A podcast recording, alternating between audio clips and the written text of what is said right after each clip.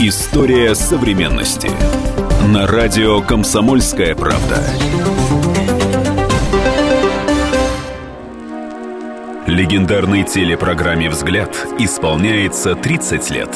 В эфире радио «Комсомольская правда» самые яркие воспоминания создателей программы. Сегодня снова вечернюю информационную музыкальную программу ведут Александр Любимов, Дмитрий Захаров, Олег Вакуловский и Владислав Лисев. В прошлый раз далеко не все поверили нам в том, что это прямой эфир. И вот даже «Комсомольская правда» написала, что э, мы слишком проявляли большой артистизм, когда имитировали прямой эфир. Мы напоминаем, что конкурс на лучшее название передачи продолжается. И первые названия уже поступают от наших слушателей, э, зрителей. Это самое первое было? Да, это самая первая телеграмма. Она пришла из Нижневартовска от учащихся нефтяного техникума которые предлагают назвать передачу «Мы с вами». Ну что ж, по-моему, хорошее название. По-моему, классно. Да, в общем, прилично. Да, кстати, раз уж мы заговорили о названиях, вы, наверное, обратили внимание на достаточно странную аббревиатуру в заставке АСБ-4. Это аппаратный студийный блок номер 4 или студия 4, наш э, адрес, наш точный адрес вот этого теледома. Это точно не будет нашим названием. Взгляд Александра Любимова.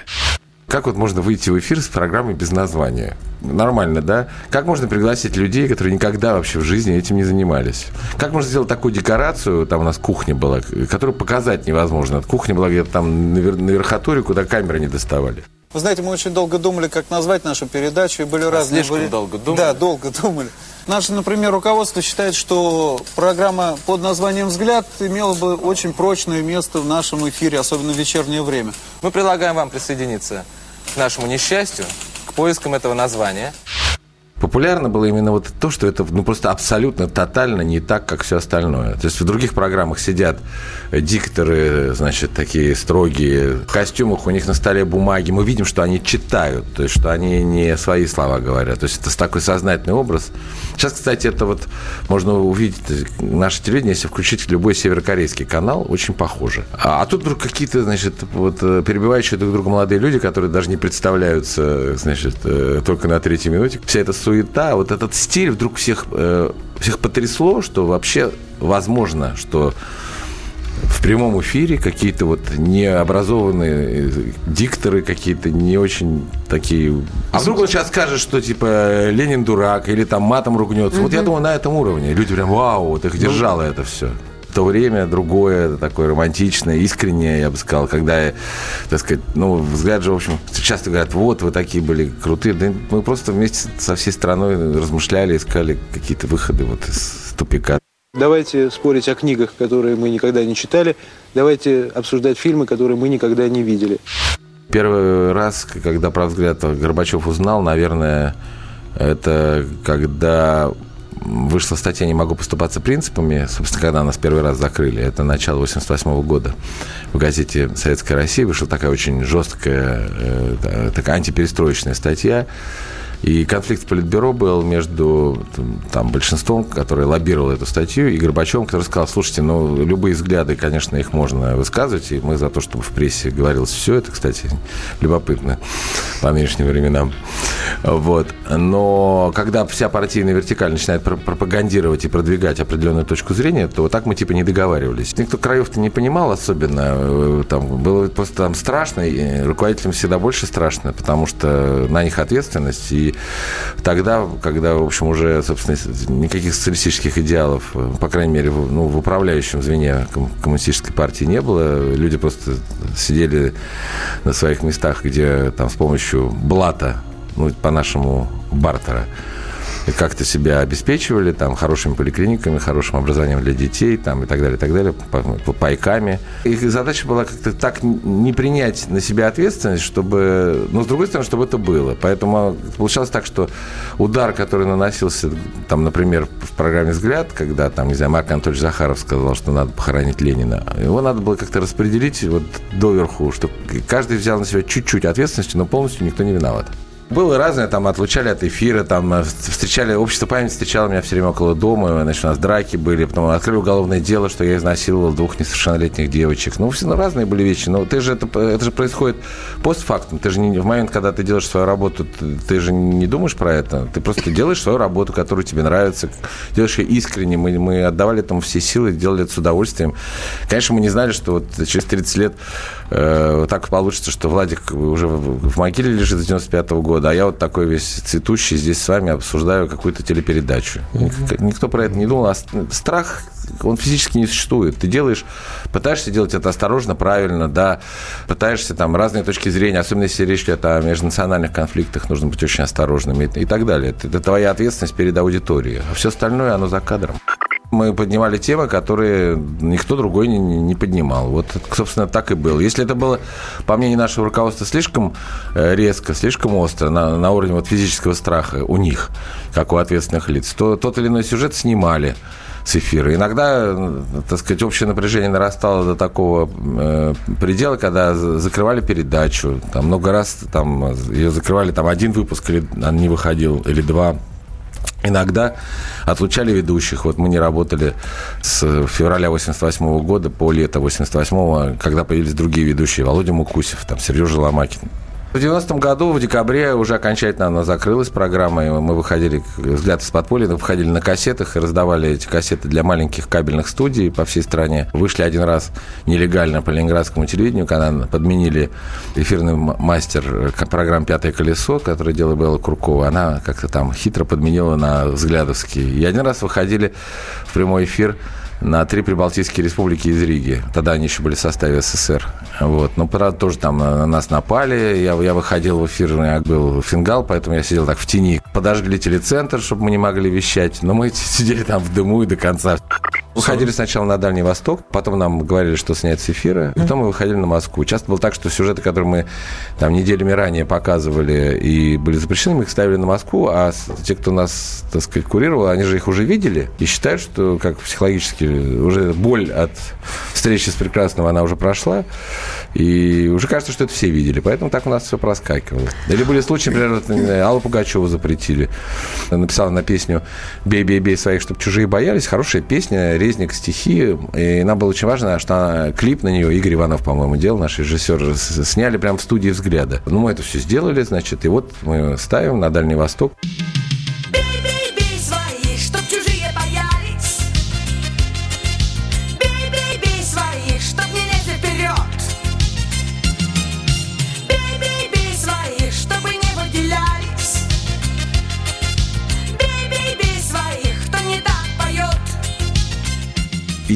Скандал. Просто дичайший скандал. Выясняется, что в этот день, это мы потом узнаем, сняли с работы Ельцина с поста первого секретаря Московского горкома партии. Это ну, первый мощнейший кризис в партии происходит между Горбачевым и Ельциным. И получается, значит, как по, по версии всех инстанций, что Резник знал про это заранее, Пугачева знал ну, заранее, Взгляд знал заранее. Страну невозможно развалить Э, одной телепередачи, которая выходит в пятницу ночью. Более того, в этой телепередаче появляются в равном количестве и члены коммунистической партии, и члены коммунистической партии с демократическими взглядами, и не члены коммунистической партии, и кто, кого только там не было. Там были все. Просто идеи, которые высказывали, так сказать, ортодоксальные коммунисты, они никого уже не убеждали. Вся страна хотела нового. Вот и все. Так что разваливали мы Советский Союз все вместе, дорогие радиослушатели, поверьте. Марафонский пробег на веломобиле совершил по дорогам страны москвич Василий Андреянов. За отпуск он преодолел свыше 5000 километров, установив личный рекорд 270 километров в сутки. Ну а теперь время рекламы. Слушайте через несколько минут. Взгляд Евгения Додолева. История современности. Главное аналитическое шоу страны. Михаил Зинович Юрьев, Михаил Владимирович Леонтьев. И в команде Анатолия Кузичева замена. Вместо Анатолия играет Илья Савельев. Но все остальное будет прежним. Это главтема. Они знают, как надо. Мы несем свою миссию выработать и донести до народа и руководства мысль о том, как должно быть. Программа «Главтема» на радио «Комсомольская правда». Слушайте в прямом эфире каждый четверг с 20.00 по московскому времени.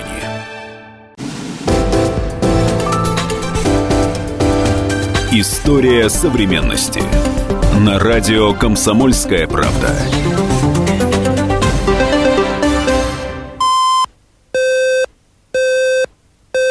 В эфире «Взгляд».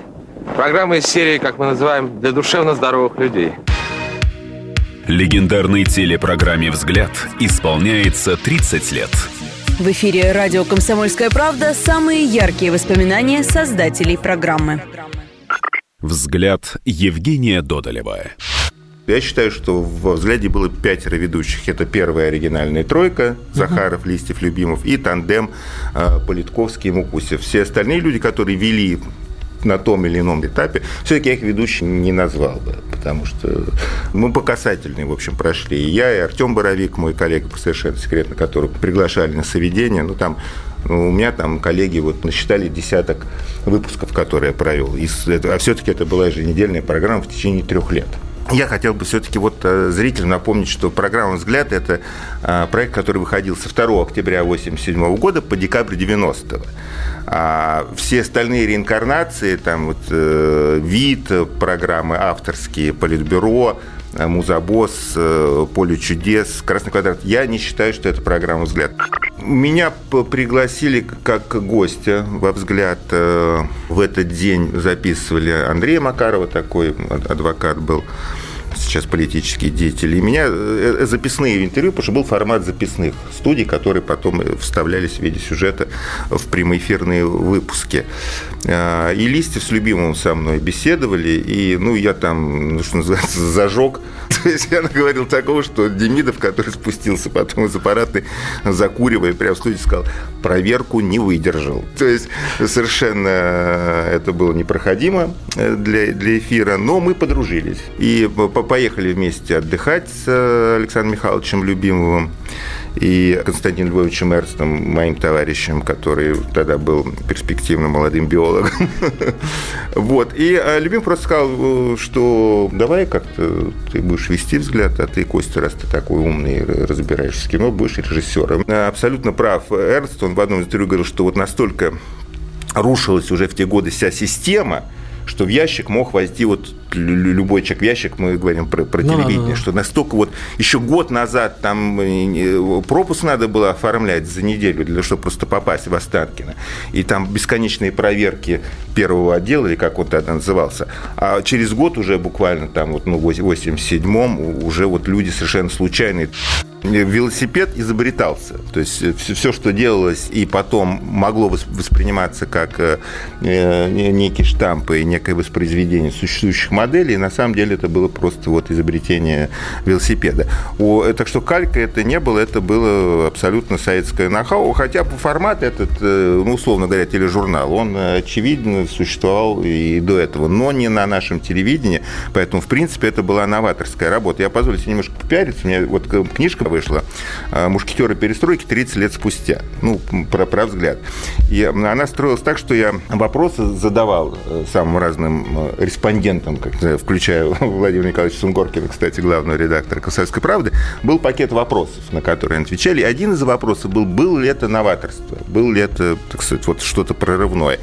И единодушно все, и рок-музыканты, и журналисты, и нынешние там телезвезды, и главреды, все сказали, что да, конечно, это было новаторство. И я тоже это придерживаюсь мнения, что это был абсолютно новаторский продукт. Год назад в программе «Взгляд» мы впервые представили вам ток-шоу. Сегодня вы смотрите третий выпуск. Ток-шоу – это откровенный разговор по самым острым темам. Ток-шоу – это арена плюрализма. Ток-шоу – это обезоруживающие вопросы. Ток-шоу – это ответы, в которых содержатся пути решения сложнейших проблем. Ток-шоу – это коллективная работа ума в жестких рамках прямого эфира развалил взгляд и рок-музыка эм, империю. Он, он был в книжке, он один, один из ключевых. Я, конечно, считаю, что в известной степени то, что, что называется термин, если раскачивать лодку, естественно, раскачивали лодку. Но развалить, э, как, э, ну, знаете, как Владимир Мкусев, выпускающий взгляды, один из, из пяти ведущих, сказал, что если одна программа ночная еженедельная могла развалить э, империю, значит, ну что это была за империя, значит? Мы э, разошлись э, очень-очень со всеми, то есть совсем худо. Ну, потому что, ну, ну во-первых, и, и идеологически. Я вот такой, знаете, есть термин «ватник». Я там кримнашист, колорад, все такое. То есть я совершенно идеологически не совпадаю со всеми бывшими коллегами. С Александром Михайловичем Любимовым у меня совсем плохо, при том, что я ему очень обязан, потому что он меня именно пригласил во взгляд. Более того, я считаю, что он лицо взгляда. Это вот, и если надо выбрать одного ведущего, сказать, вот этот человек – это взгляд.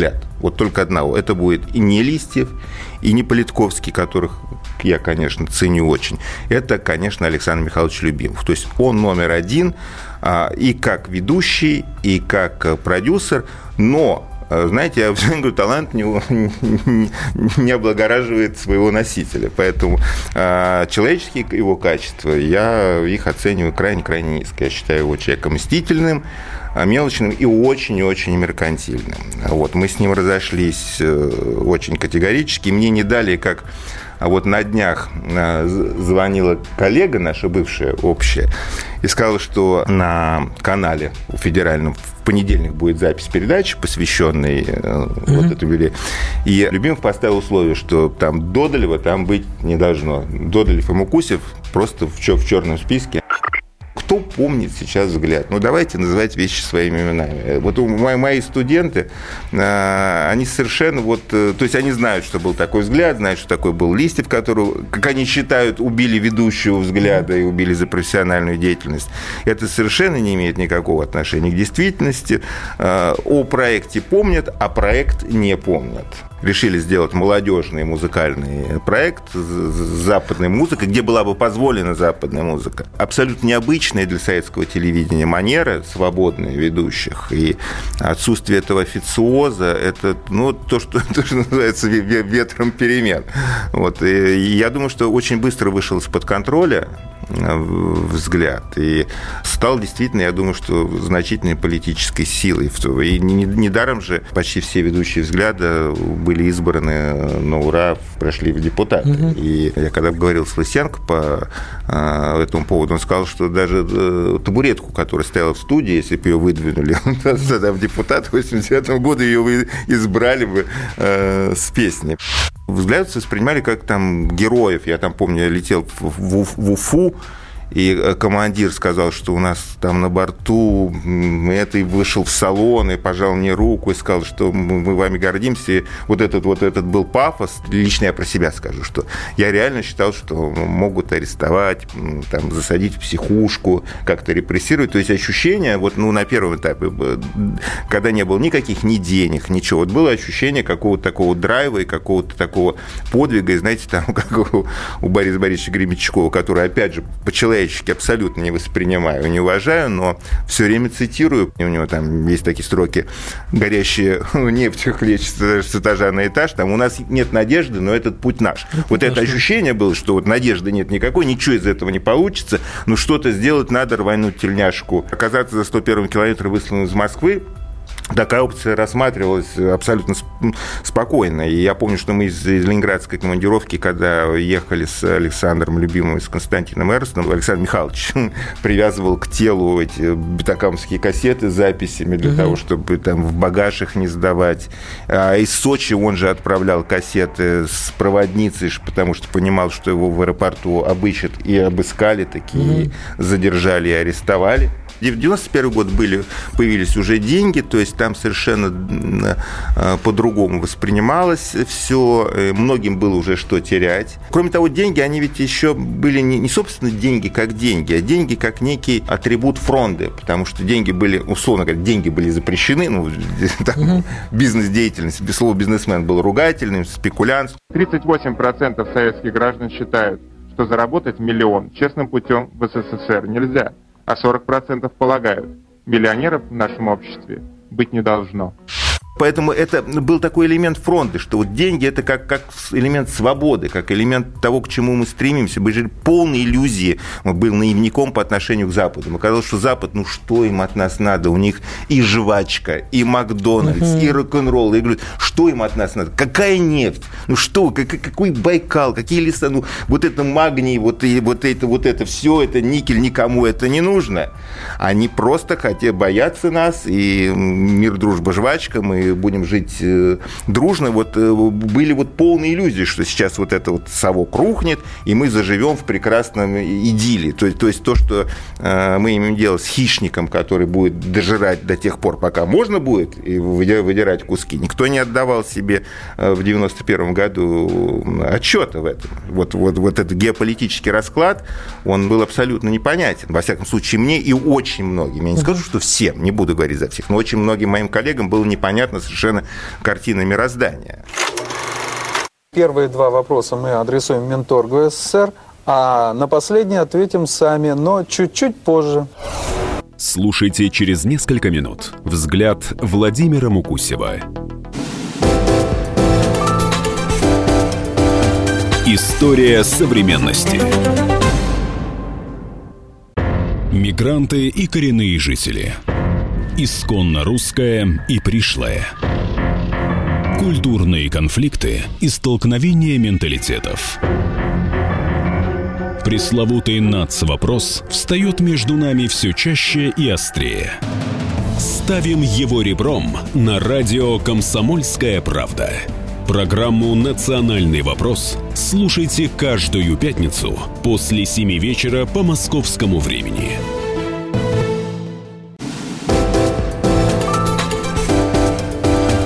История современности. На радио «Комсомольская правда». Легендарной телепрограмме «Взгляд» исполняется 30 лет – в эфире радио «Комсомольская правда» самые яркие воспоминания создателей программы. Добрый вечер. Сегодня вы увидите необычный выпуск программы «Взгляд». Его даже можно назвать экспериментальным. «Взгляд» Владимира Мукусева. Чисто технологически вы должны понять, что чтобы выйти 2 октября 1987 года, 2 октября 1986 года нужно было начать делать эту передачу, что, собственно, мы и начинали делать вместе, там, как минимум с 20 э, журналистами. Дело в том, что никто не знал, что должно быть в эфире. Вот была сложность. То есть это не значит, что мы год, так сказать, делали только эту передачу. Мы делали какие-то свои сюжеты, свои передачи. И там это было, естественно, продолжением э, тех передач, которые делала молодежная редакция. Прозвучит это пафосно, но фактически-то э, любой выпуск взгляда и даже просто сюжета, это ведь делался как в последний раз – прямом смысле слова, нам не запрещали, и в то же время было очевидно, так сказать, что передача находится, ну, вот одной ногой на закрытии. В принципе, внутри нас боролись даже, я не знаю, с чем больше – угу. с цензурой или внешней, или с воспитанной цензурой внутри. Вот это надо было перешагнуть через что-то. Любая первая программа, любая премьера – это провал, это понятно. Мы в таком безумном, бездумном э, виде э, выходили достаточно долго, месяца два несмотря на то, что готовили очень долго. Что готовилось? Готовился портфель с материалами. Было ясно, что основам передачи это будут материалы. Материалы о том, что до нас не снимал никто, о чем до нас не говорил никто. То есть говорили на кухне, говорили, не знаю, там э, в издательстве «Посев», но никто не говорил это с центрального телевидения, с, на площадке, которую смотрели почти 200 миллионов человек одновременно. Так что то, что вы э, смотрели и видели в виде первых, так сказать, наших провальных абсолютно передач, это было связано еще и с тем, что со словом «взгляд» слово связано впервые. Вот мы впервые попробовали пригласить на роль ведущих не профессиональных журналистов, а людей как бы с улицы, людей таких же, каких мы видели на лестницах которые, э, ну, конечно, они были, так сказать, не ПТУшники, они были э, со значками там окончания институтов, но, в принципе, они не были э, стандартными телевизионными ведущими. До взгляда э, телевизионные передачи чаще вели авторы либо дикторы – а вот среднего, нечто среднего, так сказать, между диктором и автором, такого не было. Автором был Сенкевич, автором был там Песков и так далее. Они рассказывали о том, что сами знали, что сами предлагали зрителю. А, либо это диктор был, который просто читал бумажку, подводки и отводки. Так вот, Кира Плашутинская и Толя Малкин придумали другой ход. Они э, придумали, так сказать, нечто среднее. Немножко поздновато начинается для меня, а так хорошее. Я думаю, что взгляд поднимает самые прогрессивные темы, которые теперь существуют. Ну, наподобие «Добрый вечер, Москва». Вы слышали о ней что-нибудь? Нет, не слышал. И не знаете, что есть такая программа? Не знаю. Нет никаких ведущих, по сути. Есть журналисты, которые умеют вести телевизионные передачи, либо не умеют. Так вот, тогда не было журналистов, которые бы не умели э, вести телевизионные передачи, если они их не делают. Поэтому то, что вы видели в первых выпусках, это был такой э, день открытых дверей в дурдоме, конечно же. Э, Эти люди, которых мы пригласили для того, чтобы они просто читали подводки к нашим материалам, но не просто читали как дикторы, потому что у них были плохие голоса, они не умели говорить по-русски, а чтобы они еще и жили в той квартире, которая была построена. Владимир Яковлевич, спасибо вам большое. А теперь э, мы не можем вам предложить хороший чай, но вот кофе у нас найдется. Да. Э? Пойдемте Спасибо. к нам на кухню. Спасибо. Пока Владимир Яковлевич с ребятами отдыхать будут на кухне, еще одна новость. Нам отдали студию целиком. Это была студия, квартира, в которой можно было жить. Понимаете, то есть вот все это, хоть и готовилось долго, но в эфире все это было, так сказать, чудовищно не так. И только потом, когда мы уже поняли, что, так сказать, мы ошиблись, и Кира Столи ошибся, и м, э, ребята, так сказать, не в состоянии потянуть вот этот, этот паровоз, который мы сами же э, не поставили на рельсы, а тянули его по бездорожью фактически. Когда мы сами стали вести собственные передачи, вот с этого начался взгляд. А вам что не нравится в нашей программе? Мне э, не нравится много в вашей программе, я недоволен вашей программой. Потому что если все зрители будут довольны, это породит у вас самодовольство, и это будет означать начало конца вашей программы. Прекрасно. Взгляд 89 года или 88 года и взгляд 87 когда он только начался, это диаметрально противоположные программы. Их нельзя даже сравнивать. Э, Эдуард Михайлович Цыгалаев тогда, его вызвали и вместе с нами, значит, как бы представлял нас э, вот там, в этом самом кабинете на Старой площади. Нас не ругали ни за что. Давайте тогда гласность, да, Михаил Сергеевич Горбачев, это все правильно. Только давайте так, вот со следующей передачи. Вы вот э, своему начальнику, так сказать, я не знаю, как у вас там это все происходит, но вы, вы рассказываете все, что вы хотите сказать. Да, прямой эфир – это достояние гласности, перестройки и так далее. Но вы, вы рассказываете, вы рассказываете сначала то, что... То есть э, они не знали, что с этим делать. Потому что э, главное во взгляде – прямой эфир. Прямой эфир у тех людей, кого мы начали приглашать в студию взглядовскую, и которые ничем не были ограничены, в отличие от нас. То есть мы были ограничены там обязательствами, причем внутренними, да, вот я про внутренний цензор говорю. А там Марк Анатольевич Захарова, чем его ограничишь? В том, что он захочет вдруг сказать. Э, Я думаю, что 99% из 100 э, гуляющих мимо храма Христа Спасителя на вопрос, скажите, а вот э, кто построил этот собор? Скажут, ну как, ну вот тут был тон, потом взорвали. А кто сказал, что храм надо восстанавливать? Сказал об этом взгляд. И на нас показывали так, это же был разгар, так сказать, вот этого самого атеистического абсолютного неприятия всего, что угодно. Священник на экране телевизионном был исключен абсолютно. А мы сказали об этом раз, сказали об этом два, сказали об этом десять, и потом взяли и написали счет, на который можно было складывать денежки для того, чтобы восстановить храм. Понимаете, потом было решение правительства. Не мы клали там бетон, не, не- не мешали, не месили там. И, и так. Но, но храм Христа Спасителя. А Аврору мы нашли. Настоящую Аврору, которую коммунисты уничтожили. Это была целая пупея вообще-то найти ее, а главное привести материалы. Ведь мы скидывали материалы с вертолета и отправляли на машине в Москву, потому что знали, что нас на аэродроме ждут уже. Ждут и нас арестуют сейчас. Что, собственно, и было. Снять любой материал, закрыть передачу, нас убрать и посадить по статье за антисоветскую агитацию можно было в течение секунды, если бы на то была высшая воля. А высшей воли не было. Среди многих поздравлений, которые пришли в связи с выходом э, нашей программы в эфир, есть очень жесткие слова. Поздравляю, ребята, молодцы. Почему жесткие? Прелин Игорь Николаевич, Центр общественных связей КГБ. Это приятно. Это приятное поздравление. да. И люди понимали, что надо говорить и то, и то, и то, и то, и то. Просто не знали, как это делать. Вот как это делать, как это они это делают, почему они это делают, кто разрешил им. Да никто не разрешил. Совесть наша нас, так сказать, это позволяла все это делать. Вот и все. Вот и все, понимаете? А то, что касается э, власти, и то, почему, так сказать, столько лет, э, 4 года все-таки взгляд Много. существовал на экране, это много, ну, чуть меньше 4 лет. Э, по одной простой причине.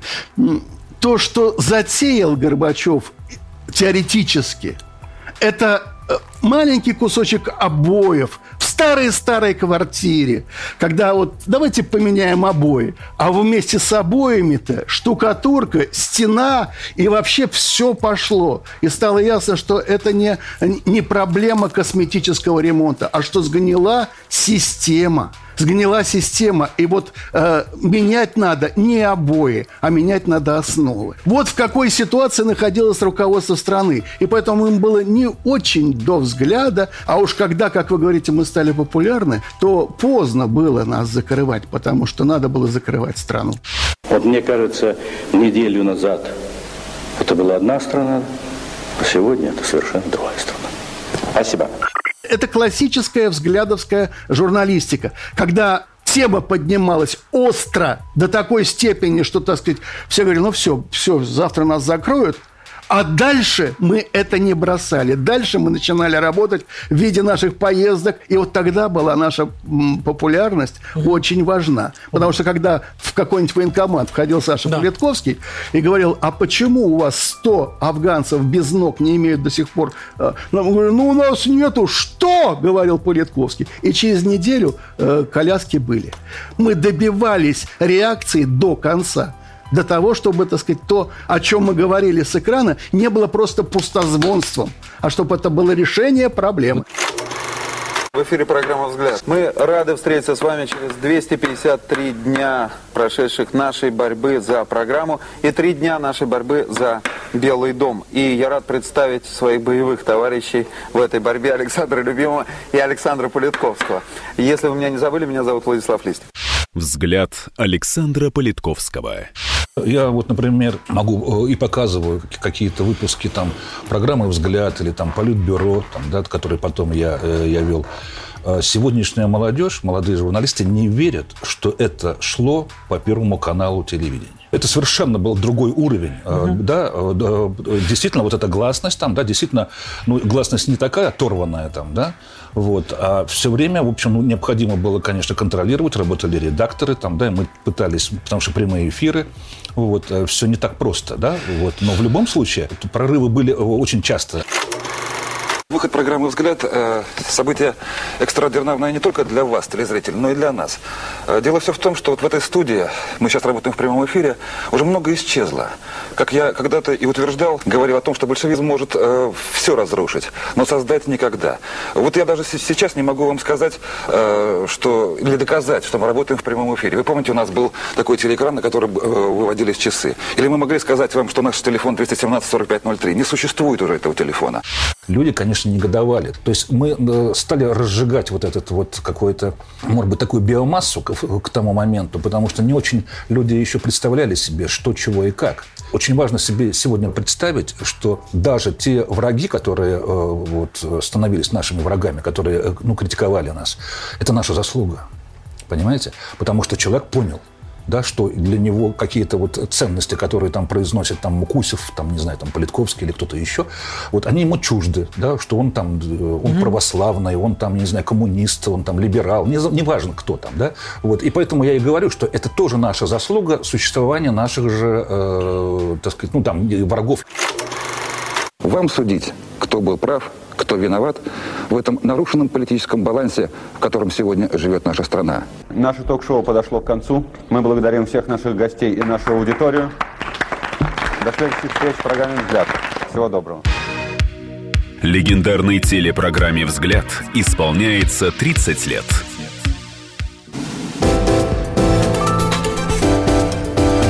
История современности.